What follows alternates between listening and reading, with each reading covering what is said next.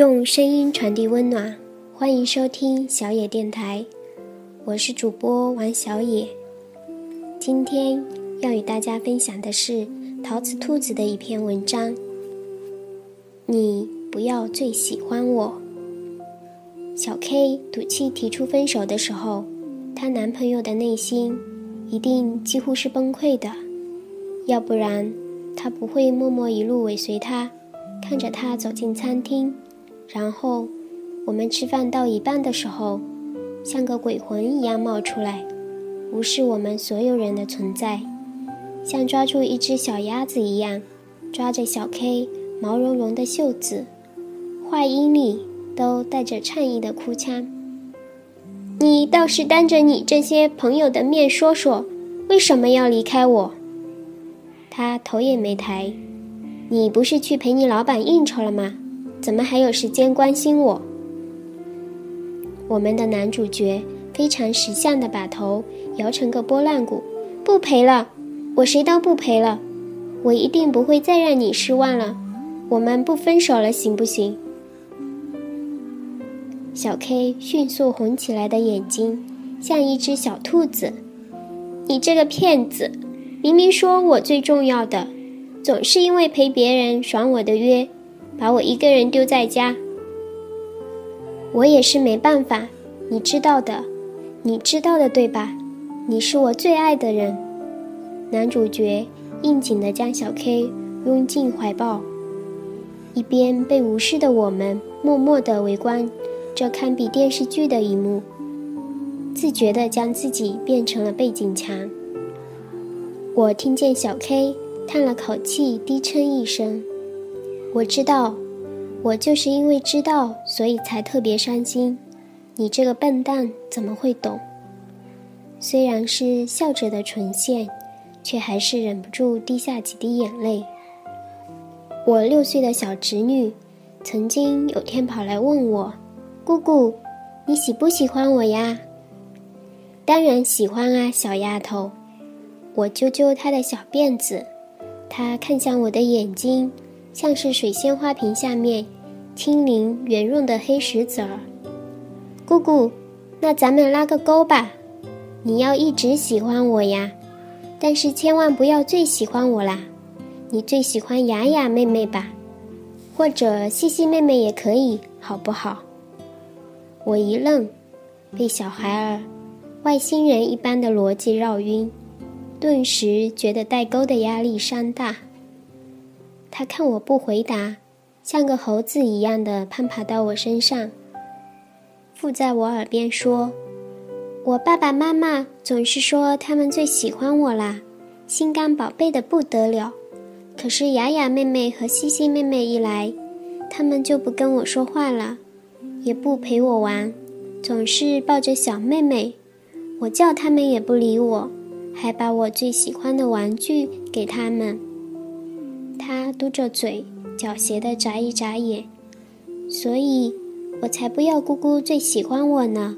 这样不管谁来，你都会陪我玩啊。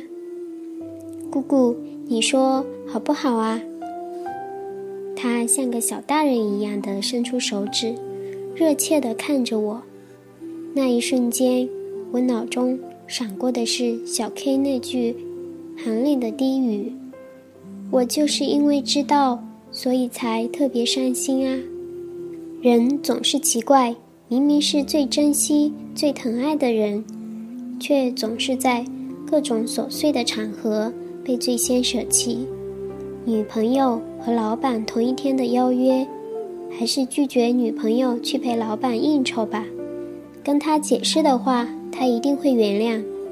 多年的好朋友和不太熟悉的同事。同时求你帮个忙，还是先帮同事吧。跟老朋友说一下，他一定能够理解的。自己的孩子和来做客的孩子一起玩耍，当然要更好的照顾别人家孩子的感受的需求。自己的小孩没关系，事后哄一哄就忘记了。正是因为亲近。才敢于这样肆无忌惮地放弃他们的感受和期望，去迎合不那么亲近的人的需求，我们总以为还有太多的时间和机会跟他们解释，来弥补他们任何的伤心失落或是不满。反正他们会懂的。我们用这样一句安慰自己，然后心安理得地做出选择。可是有时候，这些人的伤心，并不是因为他们不懂或者质疑，而是因为坚韧不移的相信。然后被相信反噬到遍体鳞伤。你不要最喜欢我呀，好不好？这样的话，不管谁来，你都会陪我玩了。我甚至不知道要如何回应他稚嫩的逻辑，只好告诉他：不管是谁来了，你都一定是你父母心中不可取代的珍宝。我不知道小 K 在擦掉眼泪。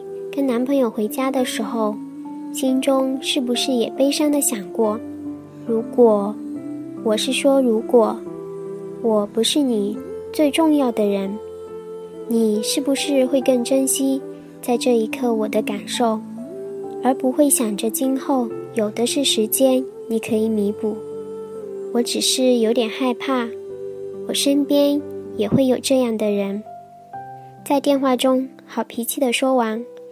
没关系的，你先忙，忙完打给我就好。之后会默默的叹一口气。如果我不是你最重要的人，多好。